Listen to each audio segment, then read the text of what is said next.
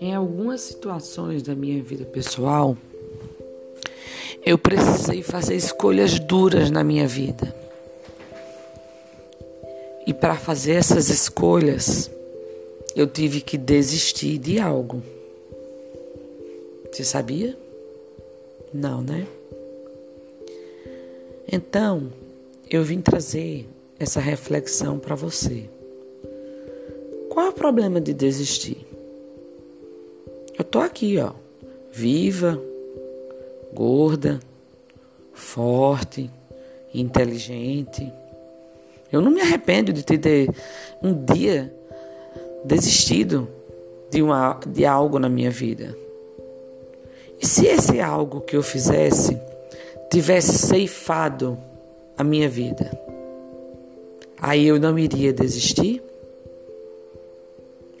Porque as pessoas falam: não desista, não desista, não desista, não desista. Gente, respeite o outro. Desistir é escolha.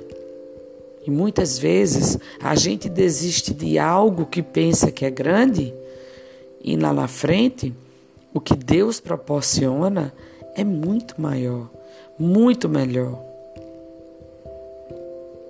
Então, se eu não tivesse passado por isso na minha vida, eu não estaria aqui hoje gravando um podcast pedindo a você que respeite a decisão de desistência das pessoas. Porque nem sempre você motivar alguém a não desistir, você está ajudando.